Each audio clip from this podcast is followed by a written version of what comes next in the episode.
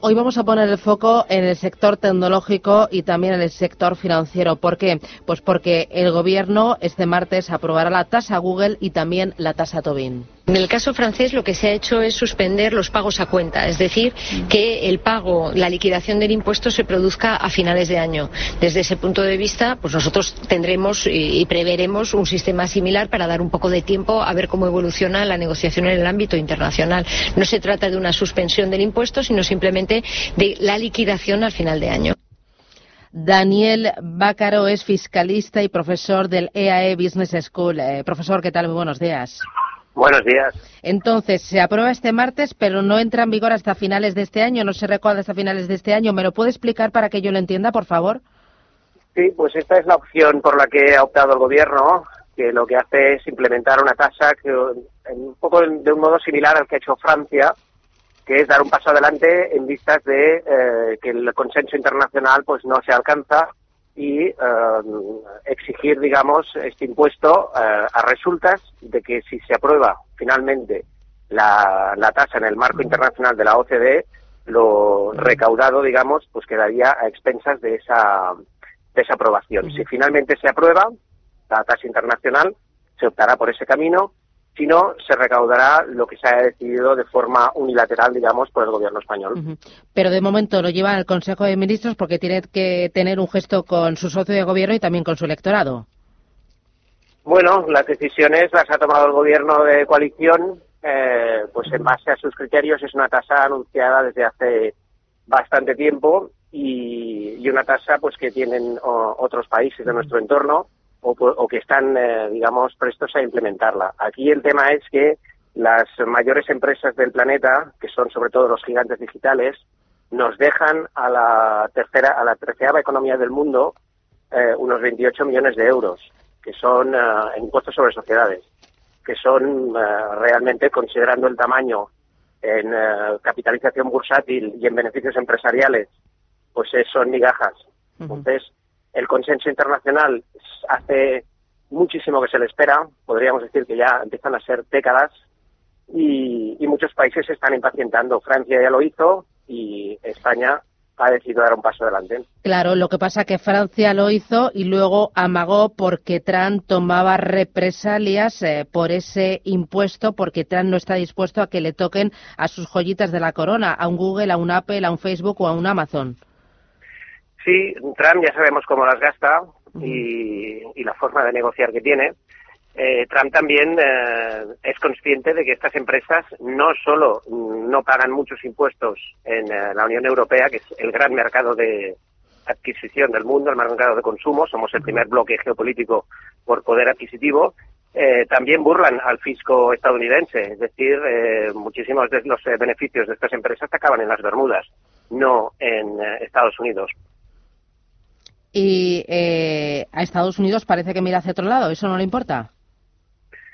Hombre, sí que le importa, sí que le importa. De hecho, Estados Unidos forma parte eh, de los países que quiere firmar, esos 137 países de la OCDE, que quiere llegar a un acuerdo eh, en el marco internacional.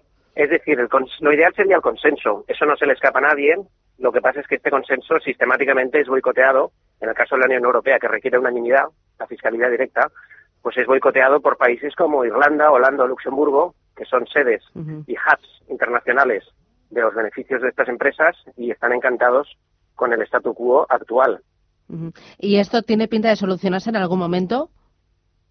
Pues confiemos si la OCDE por fin, después de que en 2013 ya eh, el proyecto BEPS en su acción número uno dijera que hay que arreglar la fiscalidad de la economía digital, todos nosotros, los que estamos en esta tertulia y todos nuestros oyentes, cada año mm, destinamos más dinero directa o indirectamente a Airbnb, a Booking, a Netflix, a, Google, Apple, Facebook, Amazon, Microsoft y se hace más urgente. La vida se digitaliza, las InsurTech, PropTech, MedTech y cualquier cosa que nos podamos imaginar tech eh, se digitaliza y es urgente que este dinero que sale de nuestros bolsillos retorne de algún modo a, nuestras arcas y a nuestra sociedad. El problema, según me está contando, es que no hay unidad entre todos los miembros de la OCDE, que cada uno está haciendo la guerra por su lado. Y por eso, de la OCDE, sí. sí, perdón, y de la Unión Europea también. y, por ello, eh, finalmente, pues eh, no se está luchando contra esos hubs eh, tributarios que usted mencionaba. Así es, así es. Vamos, somos un mercado muy apetitoso y si miramos lo que nos dejan las mayores empresas del planeta, realmente nos tendríamos que hacer muchas preguntas todos. Tenemos delante nuestro el reto del siglo XXI, que es financiar la transición a una economía verde y creo que no va a ser ni Amazon ni Google quienes van a cerrar las minas de carbón polacas o alemanas, sino que tendrá que hacerse con dinero público. En eso está la Unión Europea, intentando financiar esta transición a la economía verde.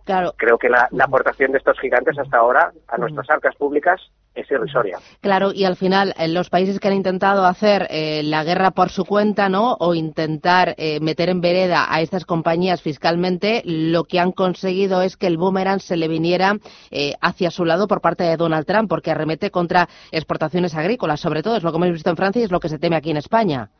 Efectivamente, así que la posición francesa, y parece ser que esta va a ser también la posición española, es decir, de acuerdo, esperemos al consenso internacional a ver si de una vez por todas se produce. Y si no es así, pues eh, optaremos por una tasa unilateral. Es un elemento de presión. Claro, lo que pasa es que la tasa eh, unilateral nos puede salir rana.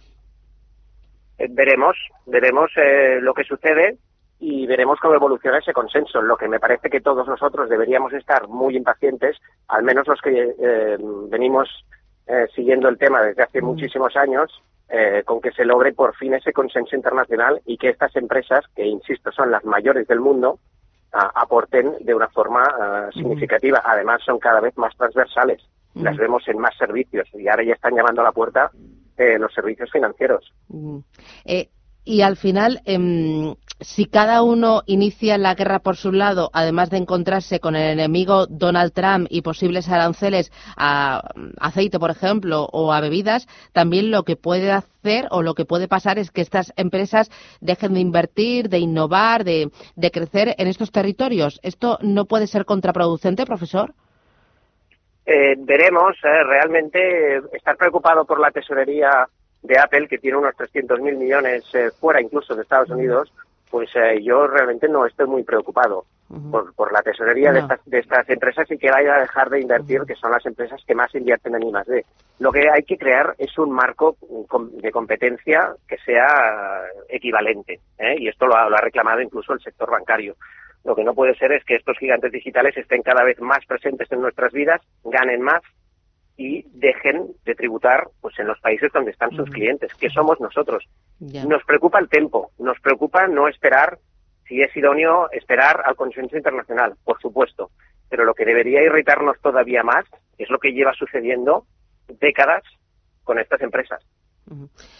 Don Daniel Bacaro, fiscalista, profesor del EA Business School. Gracias por intentar explicarnos qué es, en qué consiste y las consecuencias de esta tasa Google que se aplica pero se aplaza y bueno, eh, me da la sensación de que vamos a tener eh, tema para rato. Muchísimas gracias. Hasta pronto. Muchísimas gracias. Adiós.